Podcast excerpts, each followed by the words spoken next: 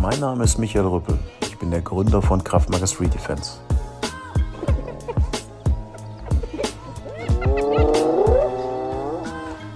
So hört es sich an, wenn eine Hyäne schreit.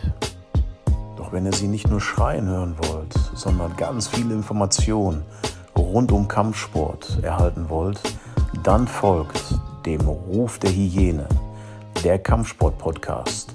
Überall, wo man Podcast hören kann. Ich wünsche euch viel Spaß.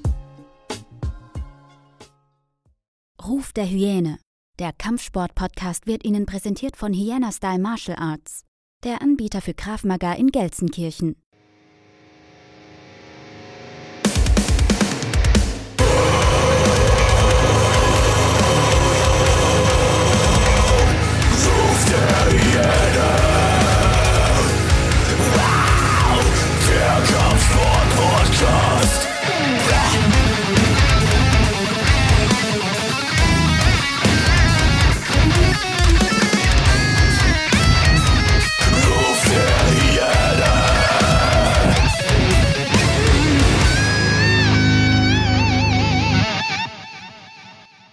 Herzlich willkommen zurück zu einer weiteren Folge Ruf der Hyäne, der Kampfsport-Podcast. Wir hatten über fast drei Jahre, so lange gibt es fast diesen Podcast, immer wieder dieses Thema Polizei, Selbstverteidigung, die Systeme, die die Polizei gerade in der Ausbildung ähm, erlernt. Und wie es der Zufall so will, habe ich im November einen jungen Herrn kennengelernt, der heute zu Gast ist, der auch bei der Polizei Niedersachsen tätig ist. Er kann gleich ein bisschen was zu seiner Person erzählen. Wir hatten gerade im Vorgespräch noch ein äh, Offline-Gespräch mit der Polizei Niedersachsen, auch mit jemand von der Öffentlichkeitsarbeit, um so ein bisschen dazu festzustecken, worüber wir heute hier ein bisschen sprechen.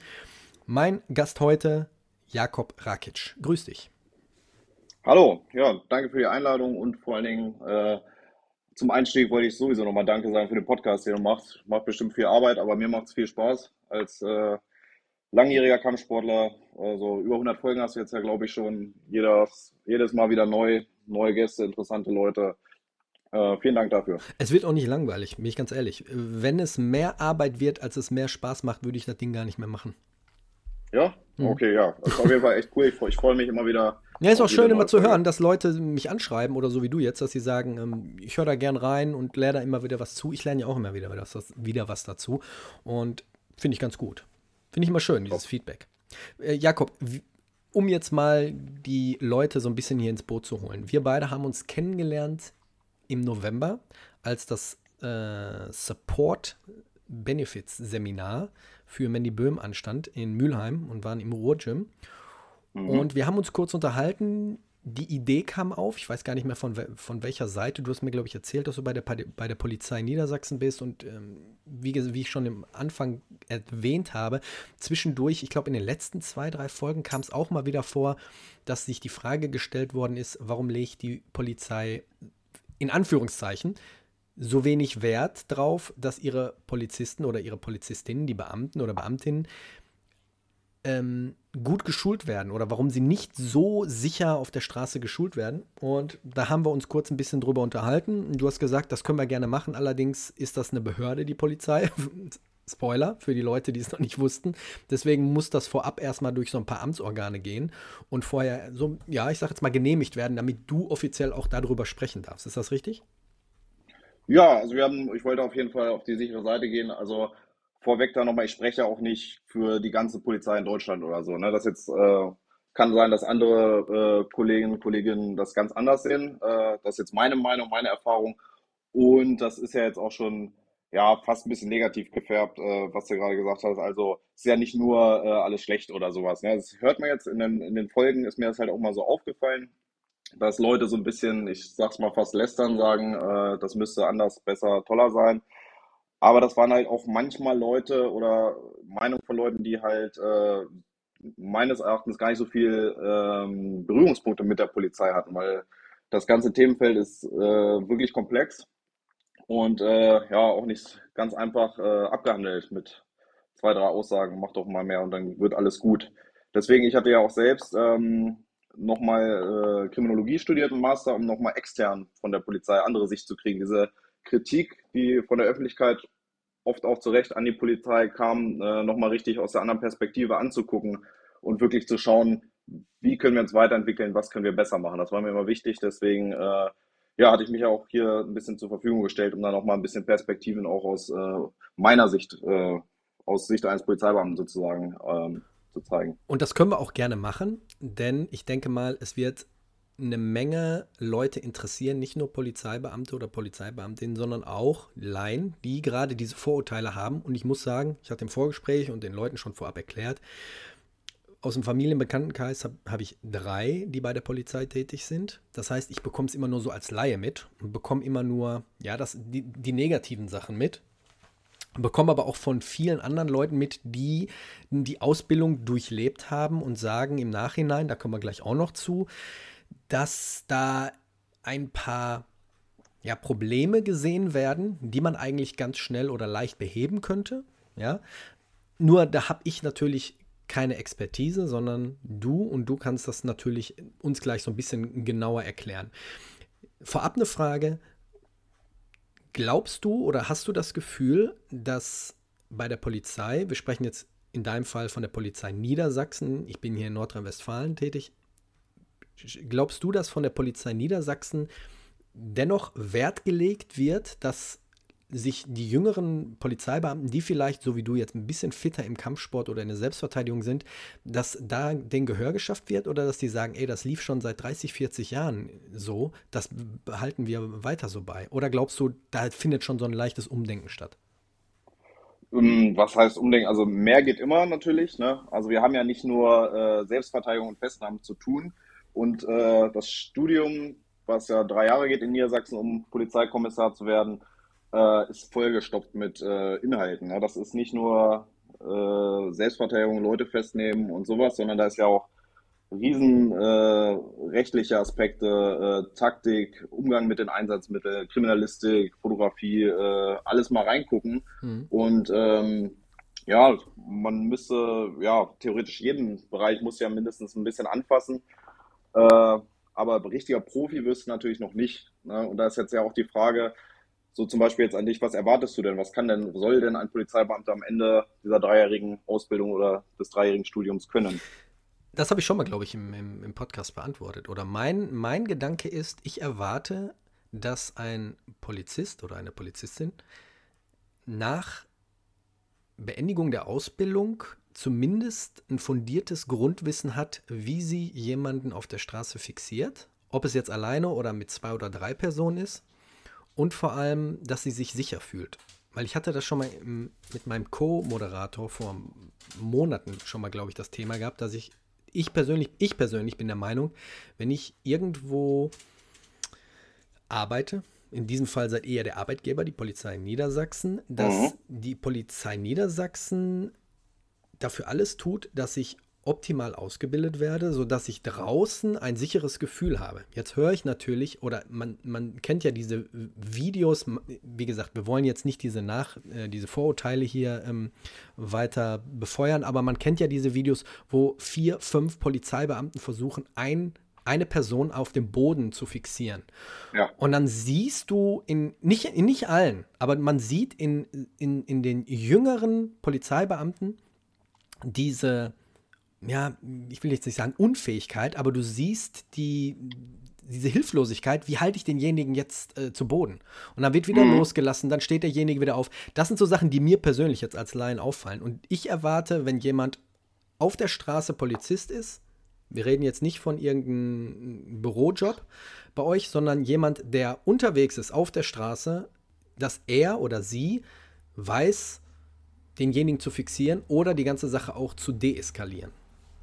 Das ist mhm. meine, meine Erwartungshaltung an die Polizisten. Ja, also du hast jetzt ja gesagt, so Pins nenne ich es mal, also so Festlegetechniken, wie ich jemanden fixiere am Boden. Da muss ich ja meistens erstmal ja, an die Person rantreten, im Stand schon vielleicht den sogar zum Boden bringen und dann so eine Fixierung am Boden zu machen. Das finale Ziel ist ja oft bei sowas, diese Deeskalation, die, das Anbringen der Handfesseln. Mhm. Also wenn die rechtlichen Gegebenheiten dafür da sind. Und dafür haben wir auch Techniken und Konzepte, ich glaube, gerade bei, was du angesprochen hast, bei jungen äh, Kollegen, ich hatte jetzt auch nochmal mit äh, Trainern, die an der Akademie aktuell ausbilden, mal, äh, bevor ich in den Podcast ging, da nochmal äh, bisschen nachgefragt, weil ich ähm, bilde aktuell eher Leute aus, die schon fertig sind. Also was heißt aus? Ich bilde die fort, gebe dann so Trainings und so weiter.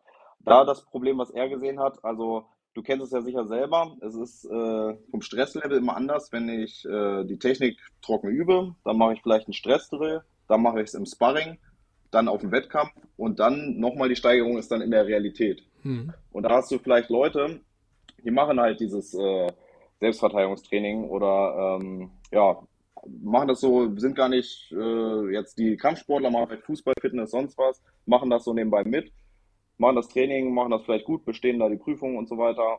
Und dann bist du plötzlich in der Realität und bist dann schon gleich auf dem höchsten Level, ne, was halt äh, nochmal ganz anders ist. Also ich weiß nicht, wie es bei dir ist, welche Erfahrungen du so gemacht hast, äh, diese Steigerung der Stresslevels, ob du da so mitgehst, aber bei mir ist es auf jeden Fall so, ne? also trockenes Dojo, dann wirklich unter Feuer im Sparring vielleicht, dann Wettkampf und dann nochmal Realität, immer nochmal ein ganzes Level mehr.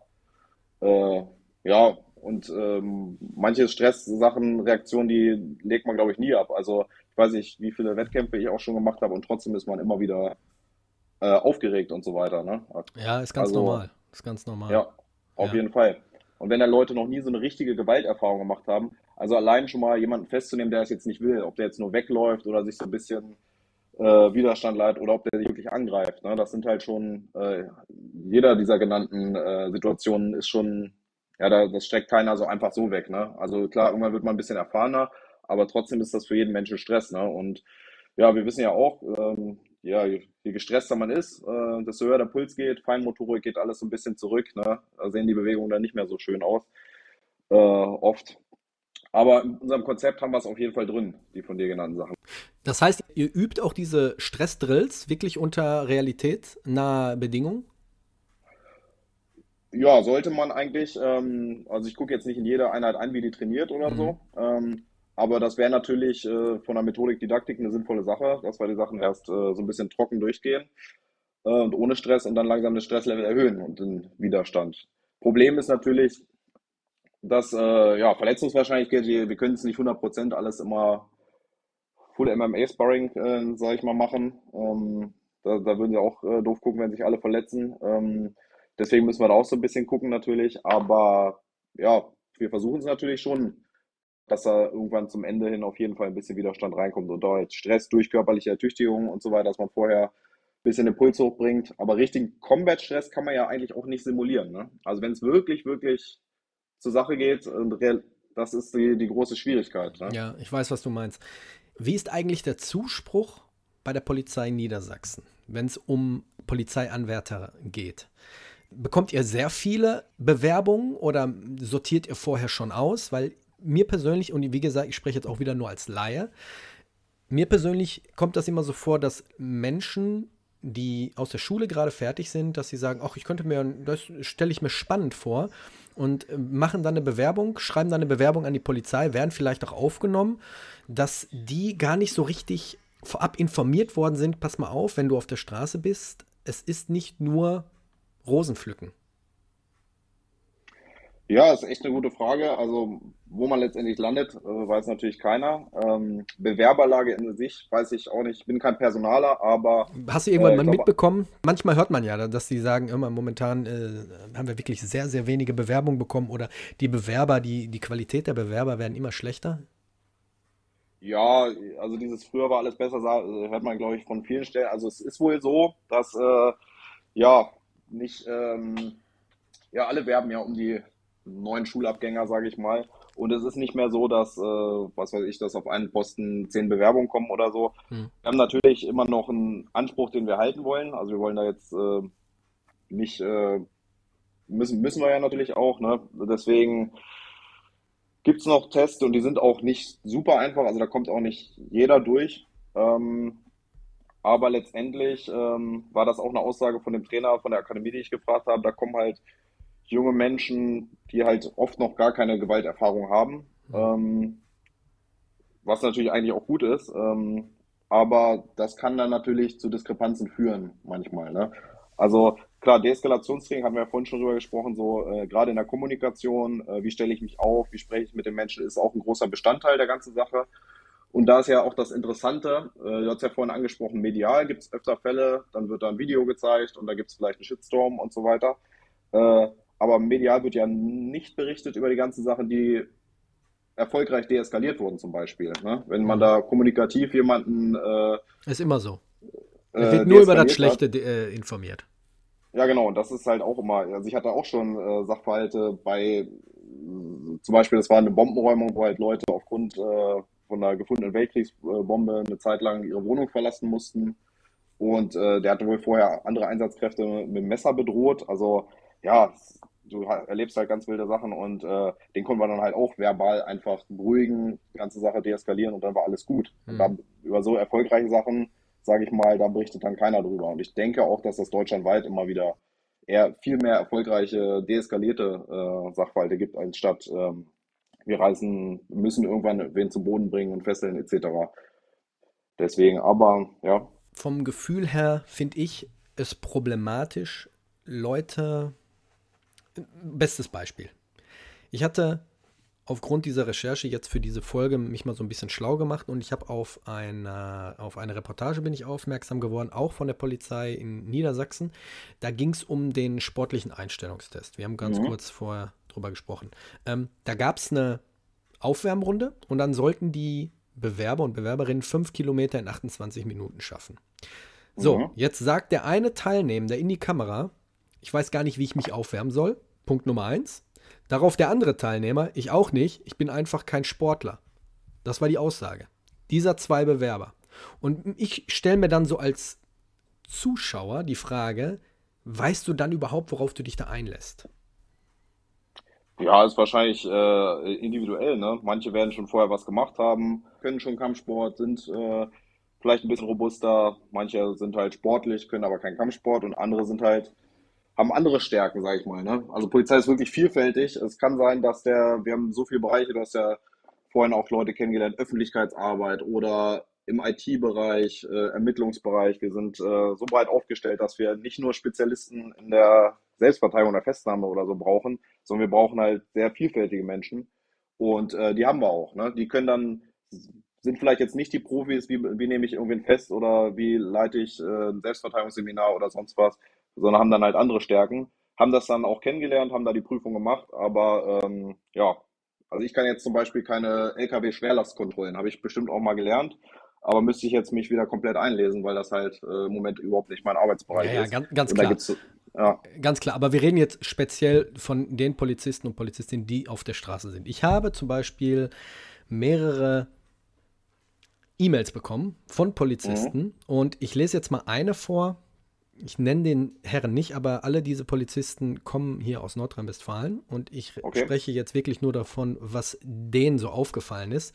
Ähm, dieser Herr, den kenne ich sogar persönlich, der ist schon, war schon länger bei der Polizei und Teilweise fand er, wurden sehr unnötige und zu komplizierte Eingriffstechniken gelehrt, die man auf, die man bis auf zwei, drei Stück sofort wieder vergisst und auch kaum zur Anwendung mhm. meiner Erfahrung nach nie gekommen sind. Ich weiß natürlich nicht, wie die Ausbildung in Niedersachsen so abläuft. Vielleicht ist deren Ausbildung, was die Eingriffstechniken angeht, anders.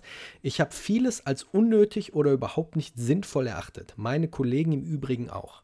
Das ist zum mhm. Beispiel ein Herr, der hat nachdem die oder während der Ausbildung sportlich nebenbei einen Kurs besucht und hat mit Kraft Maga angefangen.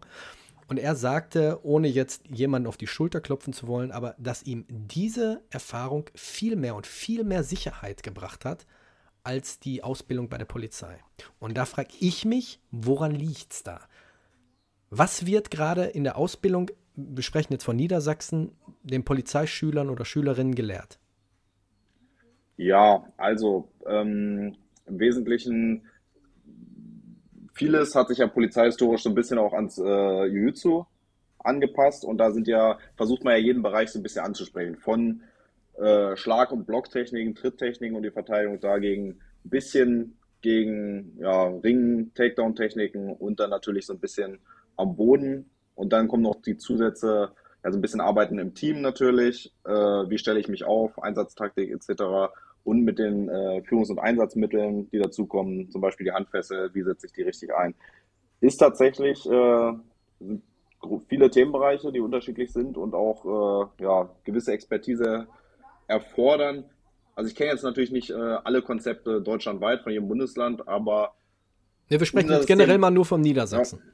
Ja. ja. also bei uns ist alles so ein bisschen angesprochen auf jeden Fall. Ähm, und ähm, sind jetzt auch nicht so komplexe Techniken, also eher schon äh, robuster, keep it simple. Mhm. Und äh, klar, mehr geht immer und nochmal ein bisschen mehr Expertise. Ähm, ich glaube, diese so ganz fancy äh, äh, Hebelserien und so, die gibt es so nicht mehr. Also wenn ich manchmal so ein altes Schwarz-Weiß-Buch Polizeiausbildung angucke, äh, da sind schon wilde Sachen drin teilweise. Sowas machen wir im Moment, glaube ich, eigentlich nicht. Jakob, was machst du privat? Was machst Gut, du privat äh, für, für, ja. für, für Sport? Äh, schon ziemlich viel, weil. Äh, Zähl mal kurz auf. Ich hab, ja, ich habe als Kind mit Judo angefangen. Mhm. Äh, da gab es auch noch nicht so viel, also so Grundschulalter. Mhm. Und da gab es ein bisschen Jutsu in dem Verein noch, also so ganz rudimentär. Da habe ich mir in der Bücherei schon immer die ganzen Bücher ausgeliehen, was es noch so gab. Äh, da hatte ich den Jutsu angeguckt und Capoeira. Und dann war ich irgendwann, ähm, ja, in der ersten Schule, wo ich immer noch bin, Shindo in Hannover, da gab es dann ähm, Karate, also ein Stil, der aber auch Vollkontakt ist, also ohne Handschuhe. Ähm, und äh, Kobudo, also japanische Waffenkunst, habe ich mir da so angeguckt und mache ich heute auch noch. Und die ersten Kontakte mit den philippinischen Kampfkünsten hatte ich da, äh, Combat Arnes. Ja, da viel trainiert und dann nebenbei noch, weil ich wirklich ja, viel Spaß daran hatte, habe ich mich auch noch in anderen Vereinen angemeldet, im Campokan. Da habe ich dann noch viel äh, mit Grappling dann wieder vermehrt angefangen, also BJJ und Nogi. Äh, Jeet Kundo habe ich gemacht, auch Capoeira und alles mögliche, Muay Thai. Wirklich viel auch angeguckt, manches länger gemacht, äh, manches ein bisschen. Und weil ich immer halt gucken wollte, was ist denn das, ja, beste, tollste, sage ich mal, war auch immer die Interesse und halt auch wirklich diese Vielfalt. Ja, aktuell würde ich sagen, sind meine Schwerpunkte, also ich unterrichte äh, ja, Grappling, also BJJ und Nogi manchmal, MMA und äh, ja, Kali. Ne? Also Innocento Kali Deutschland von, bei Thorsten, äh, den kennst du ja auch, dem habe ich viel gemacht äh, und so. Deswegen schon sehr breit gefächert unterwegs. Ich wollte gerade sagen, du bist sehr breit ja. gefächert unterwegs. Ich stelle jetzt eben zwei Fragen, antworte nur ganz kurz mit Ja oder Nein. Oh. Findest du mit diesen Systemen, die du jetzt gelernt hast, fühlst du dich damit sicher auf der Straße? Mit all dieser Expertise, die du jetzt in den vergangenen Jahren seit Kindheit an gelernt hast? Ja, 100% sicher bist du nie. Okay, aber du fühlst dich soweit sicher. Ja. Gut, die, jetzt die zweite Frage. Stelle vor, all diese Expertise wird ausgelöscht und du durchläufst jetzt die Ausbildung bei der Polizei. Würdest du dich nach Abschluss der Ausbildung sicher fühlen? Mit dem, was gerade in der Polizei gelehrt wird? Ja, also sicherer als ohne was zu tun. Ne? Also Gut, es ist schon, aber für, mehr geht immer. Ne? ja, das hast du schon ein paar Mal gesagt. Aber würdest du dich auf der Straße sicher fühlen? Und würdest du vielleicht, ich sag jetzt mal, ähm, ohne privat noch irgendwo was zu trainieren, würdest du so durch den Job kommen, wenn du jetzt draußen Streifenpolizist wärst? Durch den Job kommen, denke ich schon. Also es, man, gehört natürlich auch mal Glück oder Pech dazu, hm. zu vielen Sachen. Ähm, das sowieso. Und die richtige und oder falsche die, Ecke, ne? Genau, so ein Gefahrenradar, gute Kommunikation, Aufmerksamkeit, äh, Kommunikation mit dem, äh, mit der Leitstelle und den Kollegen und so weiter. Das ist viel mehr als nur gut boxen können. Ne? Deswegen gucke ich auch manchmal, ähm, wenn Leute sagen, ja, ich gehe zur Polizei, ich kann gut boxen. Richtig cool, boxen, tolle Sache und so. Aber da ist ja die Frage, was erwartet äh, der Bürger von der Polizei? Ne? Wenn da einer jetzt äh, richtig guter Boxer kann, der Bürger ähm, oder irgendeiner, sei es ein Straftäter, jemand in psychischer Ausnahmesituation, sonst was, kommt in der Widerstandshandlung mit dem Polizeibeamten und der haut dem dann eine Viererkombination an den Kopf, ist ja dem auch nicht geholfen. Da wollen wir ja nicht hin. Wir wollen ja eigentlich möglichst minimalinvasiv äh, arbeiten, Leute sicher zu Boden bringen, äh, dass nicht irgendwie äh, große Verletzungen bei ihm passieren. Also Verhältnismäßigkeit steht ja eigentlich an erster Stelle. Und deswegen müssen wir gucken, ne, was wir da individuell jetzt machen. Ich muss sagen, äh, ich erwarte auch nicht von den Leuten so viel Zeit und Mühe, wie ich jetzt investiert habe im Laufe der Jahrzehnte jetzt. Äh, kann ich natürlich nicht realistisch erwarten von jedem. Ne? Und mir ist auch ganz bewusst, wenn mir einer äh, von hinten, wenn ich nicht aufmerksam bin, äh, einen Schwinger an den Kopf haut, dass ich da auch nichts mehr machen kann Natürlich. oder dass ich nicht jedes Messer entwaffeln kann. Das war auch mal relativ interessant von einem, ja, kleineren Politiker, der so ein bisschen polizeikritisch war, mit dem ich öfter äh, mich unterhalten habe. Und der war der festen Überzeugung, in diesen drei Jahren Ausbildung eines Polizeibeamten muss es doch jedem möglich sein, ein Messer zu entwaffnen. Mhm. Ne? Also ich, wie gesagt, ein bisschen Kali mache ich ja auch und äh, hast ja auch gesehen beim Seminar, äh, mhm. glaube ich. Und ähm, ja, also gucke ich halt auch, das ist so der Endgegner immer, dieses äh, waffenlos gegen Messer, äh, schwierig, sage ich mal. Ne? Und dann, wenn wir jetzt gucken in der Ausbildung, wie viele Stunden wir haben, also ich habe den Trainer mal gefragt, wie viele Einheiten das sind in den drei Jahren. Im ersten mit äh, 90 Minuten Einheiten, 20 im ersten, 14 im zweiten, 18 im dritten. Und da ist alles drin. Von wie stelle ich mich auf, wie spreche ich Leute an, wie stelle ich die hin zum Durchsuchen, etc. Ne? Mhm. Also da kannst du nicht nur Messer bearbeiten, sage ich mal. Ne? Und ähm, Messerabwehr ist weil, sowieso, Messerabwehr sowieso ja, genau. extrem, extrem schwierig. Da teilen sich ja bis heute die Meinungen 50-50. Es gibt Leute, die sagen, kriegt man hin, es gibt Leute, die sagen, auf gar keinen Fall. Ich lese jetzt noch mal eine zweite Mail vor. Ich, ich, ich, ja, ich wollte nur noch mal klarstellen, worauf ich mit diesen beiden Fragen hinaus will. Die Frage ist, das, was jetzt gerade modern ist und was definitiv effektiv ist, was man sagen wir mal jetzt, um jetzt beim MMA zu bleiben, bei der ersten UFC gemerkt hat, dass gerade Grappling, BJJ, Luther Livre, solche Sachen extrem wichtig sind für den Bodenkampf. Ich glaube, es muss erstmal so ein ganz heftiger Fall wie George Floyd in den USA passieren, dass irgendwo mal ein Bundesland anfängt, darüber nachzudenken, ist das, was wir den Schülern und Schülerinnen hier gerade lernen, wirklich noch up-to-date? Und vor allem, müssten wir nicht ein bisschen mehr in das Training investieren? Ich lese jetzt mal einen weiteren Text vor von einem weiteren Polizisten hier aus Nordrhein-Westfalen. Ich hoffe, ich lese diese Abkürzung, weil ihr, ihr Polizisten arbeitet ja gerne mhm. immer mit, mit Abkürzungen. Ich hoffe, ich lese die richtig. Also, er schreibt, ich kenne nur das, unser Konzept und ich kenne das Konzept LAPO, das ist Landespolizei. Äh, wahrscheinlich. Landespolizei ja. NRW. Das große Manko ist die Zeit für Fortbildung. Ich muss, er spricht jetzt aus seiner Perspektive, ich muss zwölfmal im Jahr für 90 Minuten WSV, heißt glaube ich mhm. waffenloser Selbstverteidigung und Eingriffs- und Zugriffstechniken machen, sowie drei Tage im Jahr Einsatzübung. Dazu sechsmal schießen. Jetzt habe ich im Fitnessstudio mit einem Bekannten von der Landespolizei gesprochen. Der war im Jahr 22 zweimal beim WSV und hat gerade mhm. einmal geschossen. Jetzt fragt er, wie soll denn da was hängen bleiben? Das, da ist man ja fast gezwungen, auch privat was zu machen, in Klammern, was ich schon lange vor meiner Ausbildung gemacht habe, aus Spaß daran. Wenn alle Beamten einmal die Woche zum Sport gehen und einmal im Monat schießen, wie viel Dienstzeit sind sie nicht auf der Straße? Das ist seine Frage jetzt. Mhm. Ja. Also für, also, für, also um jetzt mal grob die ganzen E-Mails, die mich jetzt erreicht haben, das waren jetzt wirklich nicht wenige, stand immer dieser gleiche, dieses gleiche Manko, zu wenig Zeit in der Ausbildung für diese Techniken. Gerade wenn es um Fixieren geht. Mhm.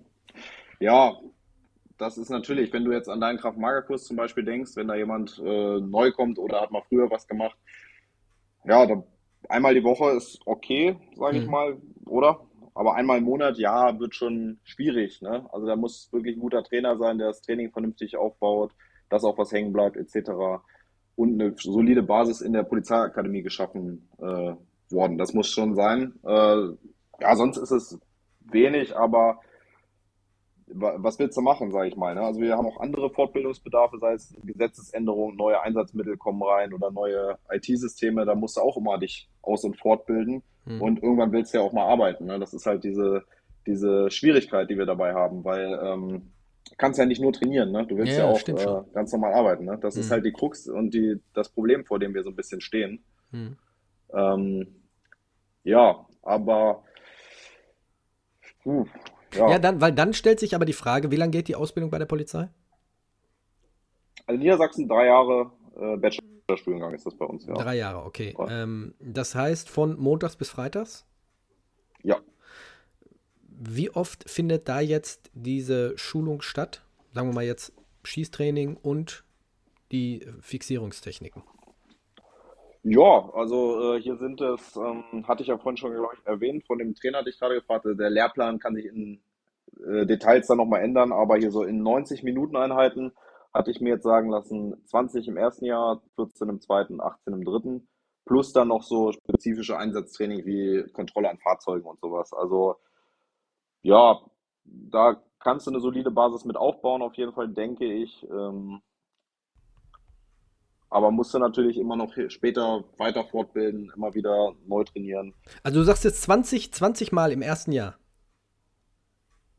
Ähm, plus diesen Einsatz, speziellen Einsatztraining wie Fortbildung um Einsatzstock und so weiter.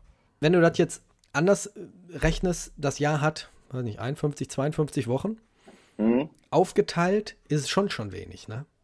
Und da ist jetzt die Frage, macht es dann vielleicht Sinn, nach einem effektiveren System zu suchen, was schneller umsetzbar ist? Ich meine, du kommst aus dem Grappling-Bereich. Du weißt, wie schnell mhm. man mit bestimmten Stunden erstmal die Lust entwickelt, weiterzumachen, weil das ist ja auch wie eine mhm. Sucht, gerade wenn es um BJJ oder Luther Livre geht. Du merkst, ey, der, der Griff sitzt jetzt langsam, ich power mich richtig aus, auch wenn ich jetzt gerade mal zwei, drei Minuten mit demjenigen hier auf dem Boden bin. Ja. Ist dann vielleicht nicht sogar noch effektiver, wenn man da den, den Schwerpunkt auf die Systeme legt, die gerade vielleicht auch in der anderen Welt so ein bisschen bei der Armee oder bei der Polizei oder wo auch immer ähm, gelehrt wird, dass man sagt, ey, wir müssen mal ein Umdenken, es muss mal ein Umdenken stattfinden? Ja, also es geht ja auch so ein bisschen äh, in die Richtung, wie gesagt, sind auch ähnliche Techniken zum Beispiel in unserem Konzept drin, mhm. äh, in Teilbereichen. Die Grenzen vom BJJ zum Beispiel für polizeiliche Zwecke sind ein bisschen, äh, also wie gesagt, ich mache super gerne ähm, Grappling äh, in verschiedenen Ausführungen, aber äh, wenn ich jetzt zum Beispiel zu zweit jemanden super am Boden fixiere, aber die in einer Person Mehrheit sind, zum Beispiel, dann kann ich viele Sachen davon zum Beispiel nicht mehr so gebrauchen. Wenn ich jetzt aber die Trainingsschlaufen so gelegt habe, zum Beispiel, äh, jemand nimmt mich in den Schwitzkasten und ich konter das aus, mache einen Takedown und fixiere den am Boden, aber da stehen noch drei von seinen Freunden, äh, wird das halt auch problematisch. Ne? Deswegen muss ich halt auch manchmal ja, andere Techniken wählen. Ich kann nicht mich auf ein System versteifen. Ähm, deswegen, ähm, sind gute Sachen drin, die wir auch auf jeden Fall gebrauchen können und ich glaube auch in diversen Trainings den Leuten gezeigt werden, die Konzepte daraus. Ähm, aber es ist nicht äh, das eine Ding. Zum Beispiel interessant war da auch, äh, 2020 war das, da hat äh, Präsidentschaftskandidat der Vereinigten Staaten, Andrew Young, hat zum Beispiel auch, glaube ich, gefördert, dass jeder Polizeibeamte äh, BJJ machen soll. Na klar, auf jeden Fall, wenn ich in einer Situation bin, wo ich nur einen Gegenüber habe, was vielleicht ähm, ja, Widerstand leistet oder mich angreift, dann kann ich den, glaube ich, sehr sicher äh, verpacken, dass der jetzt nicht äh, ja, große Verletzungen nach sich trägt, sondern sicher fixieren, fest, äh, festlegen die Person und dann letztendlich Handfesseln anlegen. Das ist bestimmt möglich mit gutem BJJ. Findet da denn so ein Umdenken statt? Kriegst du sowas mit? Oder werden sich da zwischendurch mal so Gedanken gemacht? Oder wird da mal so eine, so eine Sitzung zusammenberufen, dass Leute einfach drüber nachdenken? Oder ist das so von jeher, dass sie sagen, nee, das System läuft, das behalten wir bei? Nee, die, also das, dieser, ähm, dieses Konzept, das wird, also die Trainer kommen auch öfter mal zusammen, also verschiedene, es gibt so nebenamtliche Trainer wie mich, der halt auch normal arbeitet, aber halt auch Trainings gibt, ähm, ähm, aber auch hauptamtliche Trainer oder in der Akademie, aber man tauscht sich auch aus natürlich und ähm, ja, dieses Konzept ist jetzt nicht super festgeschrieben seit 20 Jahren, sondern äh, wird auch immer mal wieder ein bisschen angepasst und so weiter. Ne? Ja. Wer, wer, passt das dann an? Sind das die Trainer dann? Sind, sind das alles Trainer, die bei der Polizei angestellt worden sind oder sind das externe? Nee, das sind keine externe. Das sind, äh, soweit ich weiß, also wir können mal externe äh, für ein Seminar buchen oder so, aber primär die, die unser Konzept entscheiden, sind meines Wissens alles äh, richtige, in Anführungsstrichen, Polizeibeamte, die halt ähm, ja, da den Hut aufhaben und letztendlich da mitwirken, wenn das geändert werden soll oder wie der Ausbildungsinhalt auszusehen hat. Hm. Also das, was du gerade von dem Amerikaner erzählt hast, hatte ich auch gehört. Der hatte so, glaube ich, mhm. sogar auch gesagt, äh, ab Blaugurt, ne? dass Leute mhm. diese Voraussetzungen haben. USA und Deutschland ist ja noch ein meilenweiter Unterschied, gerade was auch so Feuerwaffen ja. und so angeht, muss man ja auch mal ja, ganz ehrlich sagen. Aber ich finde es gar nicht mal so verkehrt, dass man gerade wenn es auf die Straße geht, wir reden jetzt nicht von irgendeinem Bürojob bei der Polizei, sondern gerade wenn es auf die Straße geht, dass man da doch den Leuten, ja, ich, ich komme da nicht, nicht von weg, dass da nicht so der Schwerpunkt gelegt wird, dass man gesagt wird, wir suchen jetzt kein Einser-Abiturient, sondern wir suchen jemand, der Ambitionen hat, sich in diese Form auch weiterzubilden. Dass derjenige erstmal selber sicher ist und vor allem auch mit dem Partner, mit dem er unterwegs ist. Hast du Kontakte mhm. mit Leuten, die vielleicht auf der Straße waren, gerade vielleicht auch mal aus der Ausbildung rauskamen und haben gemerkt, unter Stress, unter den Druck, kriegen sie denjenigen nicht so fixiert, wie sie es gelernt haben, dass im Nachhinein doch schon so gemerkt hast, die denken drüber nach und versuchen, was umzusetzen?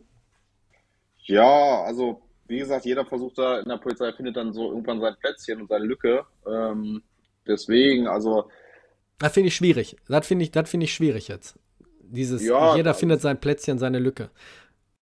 Also aber wie gesagt, es ist vollkommen in Ordnung, dass auch äh, Leute, die sagen, ja, ich möchte nicht äh, mit einer Ramme in Wohnungen morgens reingehen und dann vielleicht Leute festnehmen oder so, sondern äh, dass sie sagen, ich werde Ermittler äh, IT beim LKA oder so. Ist ja gut, aber ist am Anfang nicht generell immer so, dass die erst eine bestimmte Zeit auch in der Hundertschaft so ein bisschen ihre Erfahrung sammeln müssen?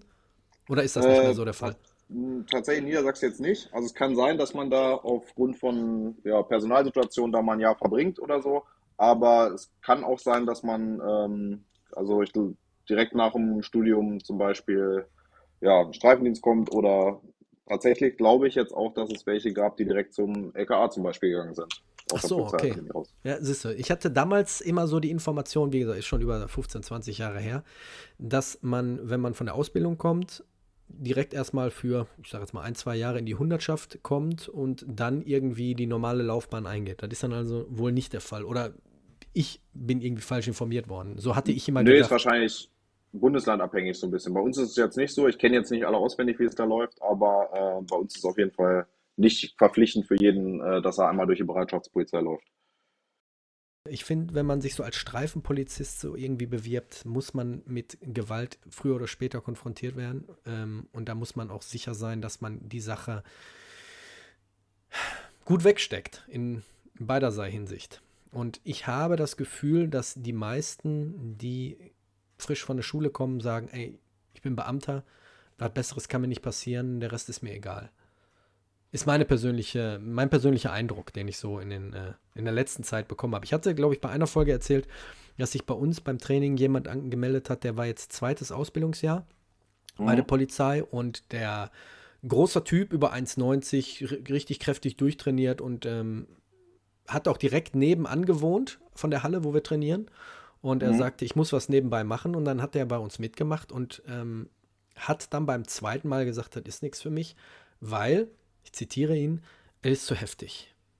Hm. Also er kommt, er, er kommt ausdauertechnisch nicht mit und ähm, er merkt, das ist ihm ein bisschen zu hart. Und ich bin ganz ehrlich, wir haben nicht hart gemacht. Also da war, da war ein Boxsparring bei mit ganz normalen Kopfschutz und Handschuhen und ein ganz leichtes Sparring noch nicht mal irgendwie voll rein und das klassische Aufwärmen von 15 Minuten, 20 Minuten.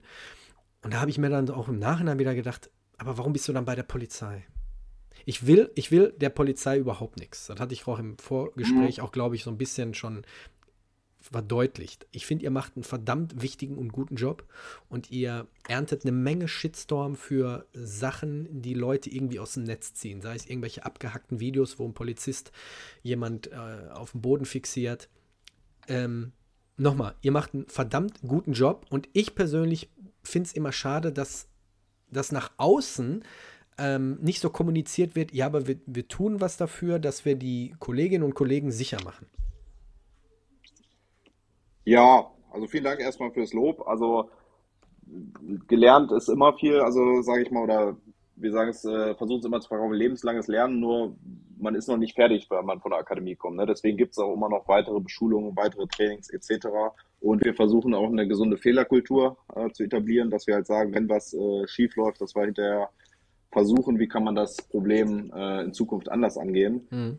Äh, dieses Social Media Kommentare äh, ist auch so ein wildes Thema immer. Ähm, wie du schon sagtest, manchmal sind natürlich äh, Videos ein bisschen selektiv abgebildet oder die Namenbeschreibung in Medien, äh, dass, wie das passiert und die Kommentare dann auch, ja, schnell gesagt, ne? Also wenn dann Leute sagen, ich hätte das so und so gemacht, ist ja egal wo, in welchem Sport zum Beispiel auch, dass da immer sagen, äh, wie man das hätte machen sollen. Ja, es ist, wenn man mal wirklich selbst in so einer Situation steckt, ist das schon ganz anders. Ne? Also mhm. auch was man selbst für Stressreaktionen, wenn es wirklich Combat-Stress ist, äh, zeigt, das ist ganz interessant. Ne? Wenn man sich hinterher Videos zum Beispiel von Einsätzen anguckt, wie da Leute reagieren, was die machen, wo du denkst, ey, der ist doch top ausgebildet, äh, warum passiert das jetzt? Das ist halt einfach ganz normal äh, menschlich. Ne? Witzige Sache, Sachverhalt dazu zum Beispiel, das war ein Einsatz, in Berlin, irgendwie 1. Mai, wo es auch sehr eskaliert ist. Und da wollte mir einer in die, äh, von unten in die Genitalien treten. Ähm, und da kommt so eine Reaktion von mir, so ein Karate-Kreuzblock nach unten und blockt den ab, den ich halt ewig nicht mehr gemacht habe. Ne? Mhm. Ja, Also, wirksam, ne? ja, hat so, hat so funktioniert, ne, wo ich dann eigentlich gar kein Karate gemacht habe zu der Zeit, aber das war dann irgendwie so im Unterbewusstsein. Also, dass dann man dann viele Sachen in diesem Hochstress gar nicht äh, ja, so richtig bewusst steuert, ne? Also, dass das äh, passiert dann einfach, ne? Und ja, deswegen, das ist dann immer noch mal, wenn man da wirklich drin steckt, immer noch eine ganz andere Erfahrung, als wenn man irgendwas im Internet einfach nur ein bisschen kommentiert, ne? Hast du Situationen in deiner Laufbahn gehabt, wo du, ich sag jetzt mal, Kali oder Krav Maga oder was, Grappling irgendwie anwenden musstest? Ja, schon ein paar Sachen. Also muss jetzt nicht, also das die interessantesten Sachen, sage ich mal, war zum Beispiel, war wirklich so ein ganz sauberer äh, Single-Leg-Takedown so angewandt, dass der butterweich abgelegt wurde, ohne irgendwie großen offenen Schlagabtausch, den will ich ja vermeiden. Ich will ja nicht irgendwie äh, groß was boxen, sondern ein Angreifer wirklich kurz bilderbuchmäßig BJJ Single Leg auf äh, hingesetzt, dem ist nichts passiert, schnell eingepackt, also ohne dass der große Blessuren hatte, äh, zum Boden gebracht.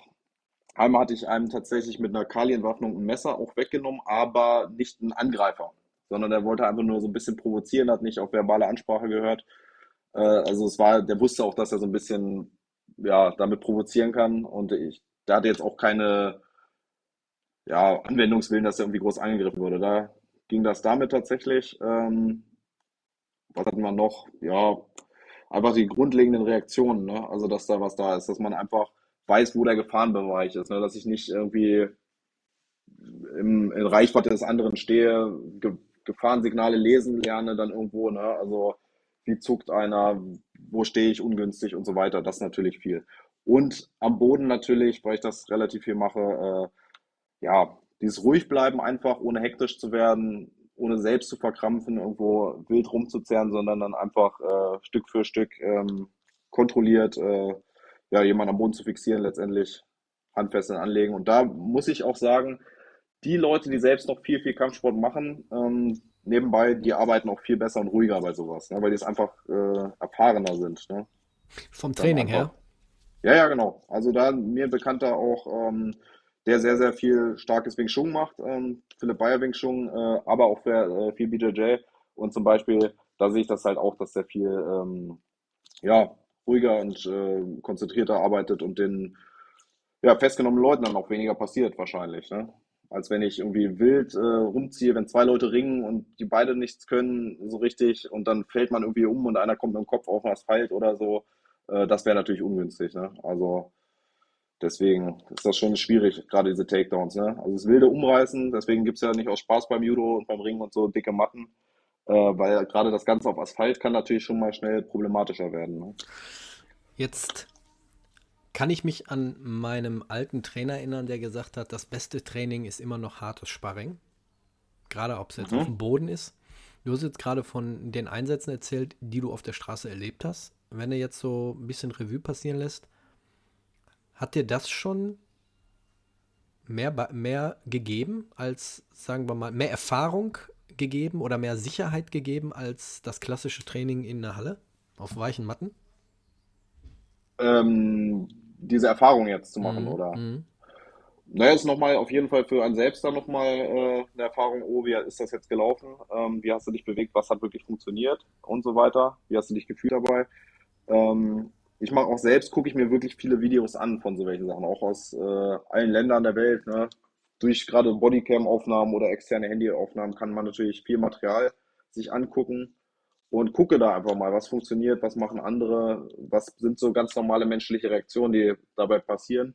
Sind ja wiederkehrende Muster, ne? Deswegen zum Beispiel, du machst ja viel Krav Maga, da sind ja auch, dass du die häufigsten Situationen versuchst, da Schlaufen zu legen, oder? Also es ist ja nicht so, dass ständig mit Spinning Sidekick irgendwie jemand reinspringt, sondern es sind ja, ja, so wiederkehrende Muster. Und äh, ja, das sieht man dann immer mehr und dann hat man da auch, glaube ich, ein bisschen mehr ein Auge dafür, wenn man sich wirklich intensiv mit der Thematik beschäftigt. Ja, vor allem reale Angriffe und die reale Selbstverteidigung ist fernab von Hollywood, ne? Ist, es ist nicht schön anzusehen, sagen wir mal so. Es sind keine schönen Techniken. Ähm, es sind Techniken, die sehen meistens sehr äh, rumpelig aus, aber sie sind wirksam. Ja, also es ist halt, vielleicht sind da auch viele Leute, die so ein bisschen Kritiker sind, dass sie halt ihre die Gewalterfahrung so mehr aus äh, Hollywood gesehen haben oder so. Wie soll denn ein Takedown aussehen oder eine Messerentwaffnung oder so?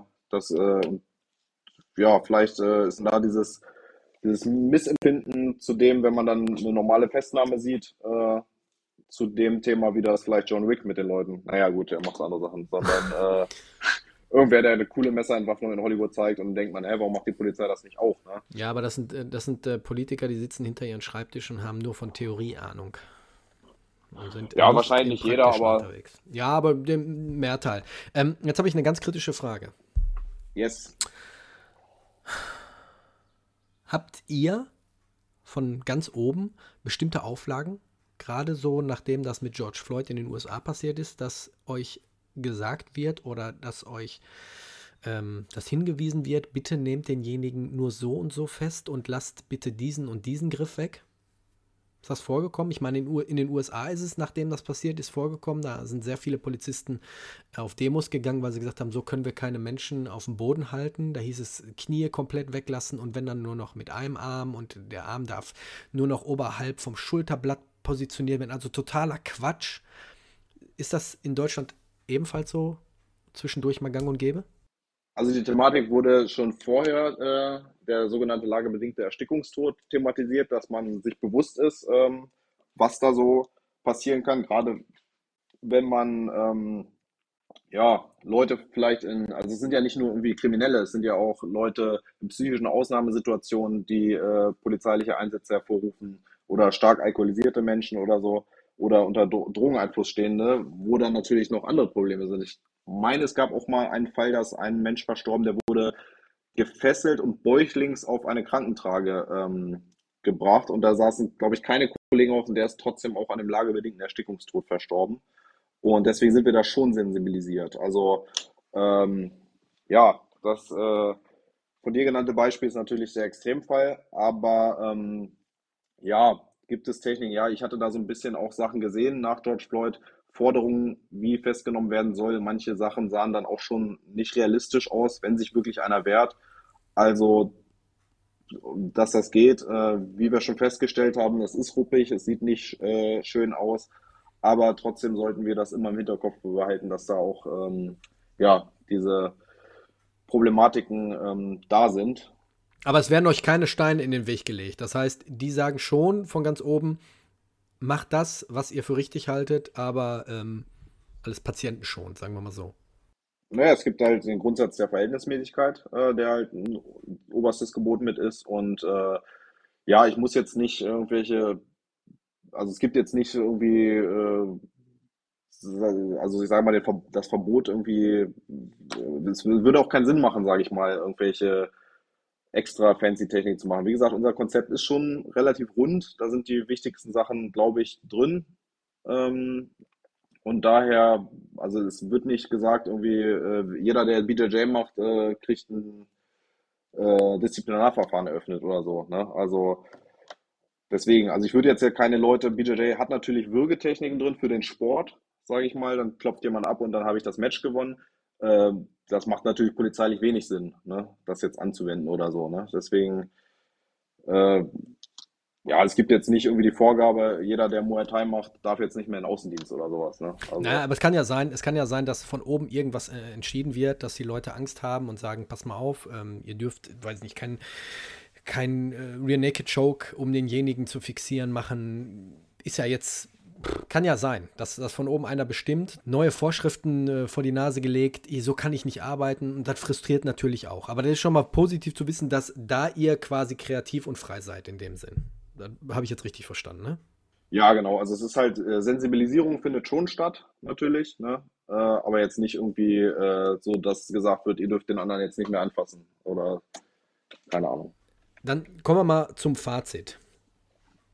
Wir können es halt nicht verpflichtend machen, dass die Leute nach oder während des Dienstes Kampfsport oder Selbstverteidigung trainieren, sondern wenn alle privat Zeit investieren wollen und ein bisschen in ihren Beruf und in ihre Sicherheit, dann können wir beide festhalten, sagst du und sag ich, tut euch das an, sucht euch eine gute Schule um die Ecke und wenn es nur ein, zweimal die Woche ist, erstens tut ihr was für eure Ausdauer, für euren Körper, für eure Gesundheit und auch für euren Beruf. Und wenn du natürlich mit einem zweiten auf dem Bock Streife fährst, kannst du demjenigen natürlich dann auch ein bisschen Sicherheit mit ausstrahlen.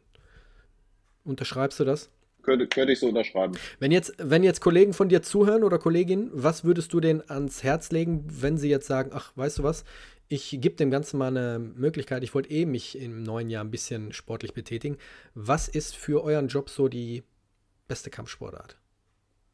Ja, ist echt eine schwierige Frage, ne? Ähm, aber ich würde schon sagen, so in vielen Situationen macht es schon BJJ, Luther Livre, also irgendwas, was Grappling enthält, auf jeden Fall Sinn unter Hinblick, äh, ne, kommt jetzt natürlich auch immer mehr ein bisschen Versportlichung. Also manche Sachen, die jetzt im BJJ cool sind, für den Sport Sinn machen, würden dann für den Kampf auf der Straße oder die Selbstverteidigung vielleicht nicht mehr so Sinn machen. Ich weiß nicht, wie tief du gerade im BJJ drin bist. Aber wenn ich da irgendwelche Moves mache, die nur Punkte bringen fürs Sport BJJ, ist das natürlich für polizeiliche Zwecke weniger interessant. Aber eigentlich jeder, der so ein bisschen dann irgendwann grappeln kann, äh, das geht ja, die Lernkurve ist ja super schnell. Also man ist ja nach einem halben Jahr, kann ich ja schon, weiß nicht, 80 Prozent der Menschheit so ein bisschen, äh, ja, ge gegenhalten. Ne? Also man lernt da echt schnell, wie du schon vorhin auch sagtest, wenn da erstmal der Spaß drin ist, also wenn man da so ein bisschen was gelernt hat, dann ist da extrem hoher Spaß auch bei. Ne? Ich bin ganz ehrlich, wenn jetzt Kolleginnen und Kollegen der Polizei zuhören und ähm, finden das interessant, probiert es mal wirklich aus. Ob es jetzt, wie, wie äh, Jakob gerade gesagt hat, ob es jetzt irgendwie BJJ ist oder Luther Livre oder Grappling, Bodenkampf. Es macht extrem Spaß. Probiert es einfach mal aus. Es ist ein mega Workout für den ganzen Körper. Ihr seid extrem entspannt danach und es kann zu einer Sucht werden. Positiv. Das stimmt, ja. Ne? Jetzt würde ich gerne noch mal was anderes ansprechen den letzten Gerne. Punkt für heute. Und zwar gibt es die klassischen Perspektiven in den sozialen Medien. Wenn es um Kommentare geht oder um irgendwelches Schneiden von Videos, Weglassen von irgendwelchen Informationen. Wie sehr regt euch als Polizisten das auf? Ja, irgendwann entwickelt es auf jeden Fall ein dickes Fell dafür. Ne? Also ich gucke dann schon manchmal drüber oder so. Also ich gebe selbst kaum Kommentare ab. Ähm, zu irgendwelchen Sachen und das ist natürlich auch schnell geurteilt. Ähm, gibt ja, ja, manchmal natürlich auch, äh, wollen Websites Klicks generieren, ne, irgendwelche wilden Überschriften, teilweise Video geschnitten und in der Gerichtsverhandlung später, die natürlich Monate später erst stattfindet, äh, geht dann die ganze Perspektive auf. Kann passieren, ne? Hm. Möchte nicht meinen, gibt natürlich auch Sachverhalte, äh, wo der Aufreger gerechtfertigt ist.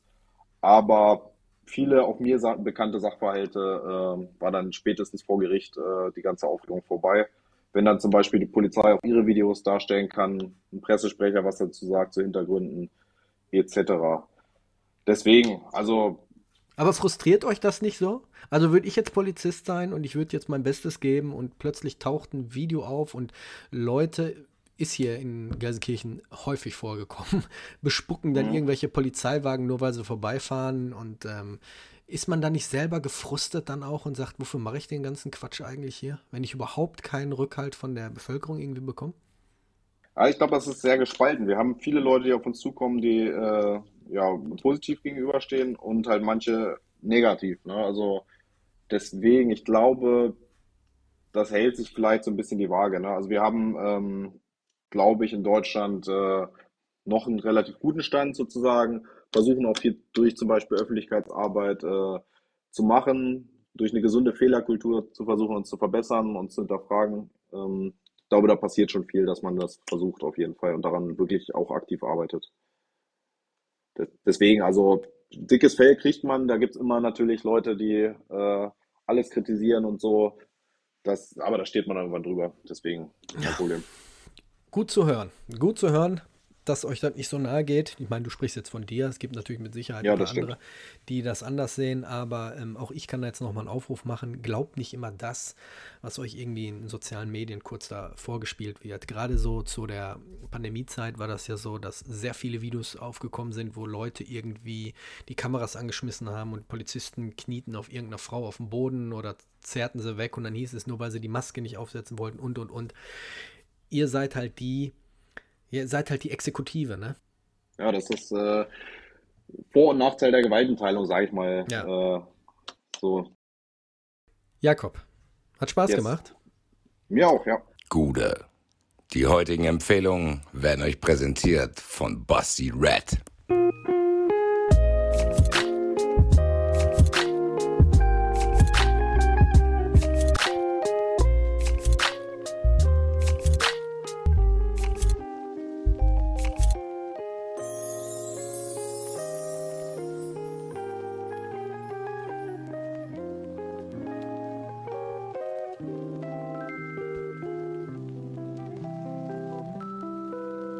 Hast du irgendwelche Empfehlungen? Wir haben ja zum Schluss noch diese Rubrik Empfehlungen. Hast du noch irgendwas, was du den Leuten empfehlen möchtest?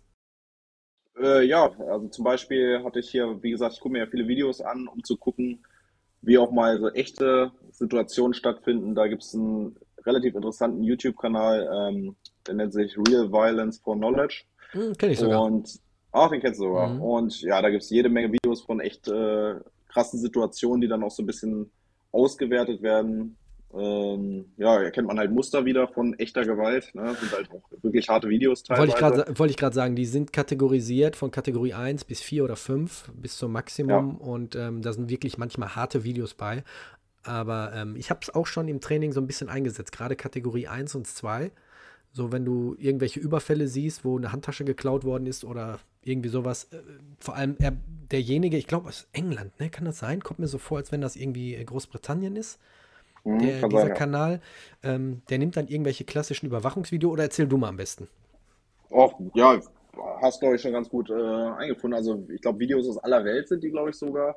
Ich habe den gerade offen hier und da ist wirklich alles bei. Von so kleineren Interaktionen, was weiß ich, Schubsereien, kleine Schlägerei, bis halt wirklich hier Angriffe mit Schusswaffen oder Klingen. Äh, das ist schon echt heftig hier. Äh, aber wie gesagt, da kriegt man einfach nochmal einen Überblick von äh, echter Gewalt, äh, wie es aussehen kann ne? und was da halt die äh, Knackpunkte sind. Also er hat, kann da, hat natürlich auch die Zeit von seinem äh, Computersessel, das nochmal auszuwerten. Und da sieht man halt, wie Menschen reagieren, ne? wenn sie wirklich in Panik, in Schreck sind äh, und so einer echten Gewaltsituation ausgesetzt sind. Sehr gut. Und meine Empfehlung ist, für alle, die noch nicht mit Sport angefangen haben, fangt mit Sport an. Ganz einfach. Es gibt viele geile Sachen. Probiert euch durch. Ähm, vom Stand bis zum Boden. Es ist für alle was dabei. Und ähm, ja, wie gesagt, ich bedanke mich, dass du dir die Zeit genommen hast. Wir hatten im Vorfeld einige Termine, die mussten vorher so ein bisschen verschoben werden, weil ihr hattet da noch so ein Behördentraining und und und, glaube ich, ne? Irgendwie so ein paar Termine. Ja, ja, die mussten wir ein bisschen verschieben. Aber jetzt haben wir, wir sind zusammengekommen, wir haben es geschafft und ich hoffe, es war eine informative Folge und wir konnten mit dem einen oder anderen Vorurteil so ein bisschen aufräumen, dass die Leute sagen, ja, guck mal hier, die Polizei. Klickt auf die Folge, bewertet uns, lasst ein Like da. Ihr kennt das ganze Gedöns von YouTube.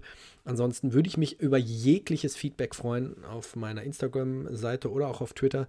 Und dann können wir gerne einfach mal darauf nochmal äh, Stellung nehmen, wenn äh, besonders viel Feedback reingekommen ist. Jakob, ich bedanke mich, dass du dir Zeit genommen hast. Gerne. Vielen Dank für die Einladung. Danke, dass alle zugehört, eingeschaltet haben. Bleibt gesund, bleibt sicher. Wir hören uns nächsten Sonntag wieder. Bis dahin. Ciao.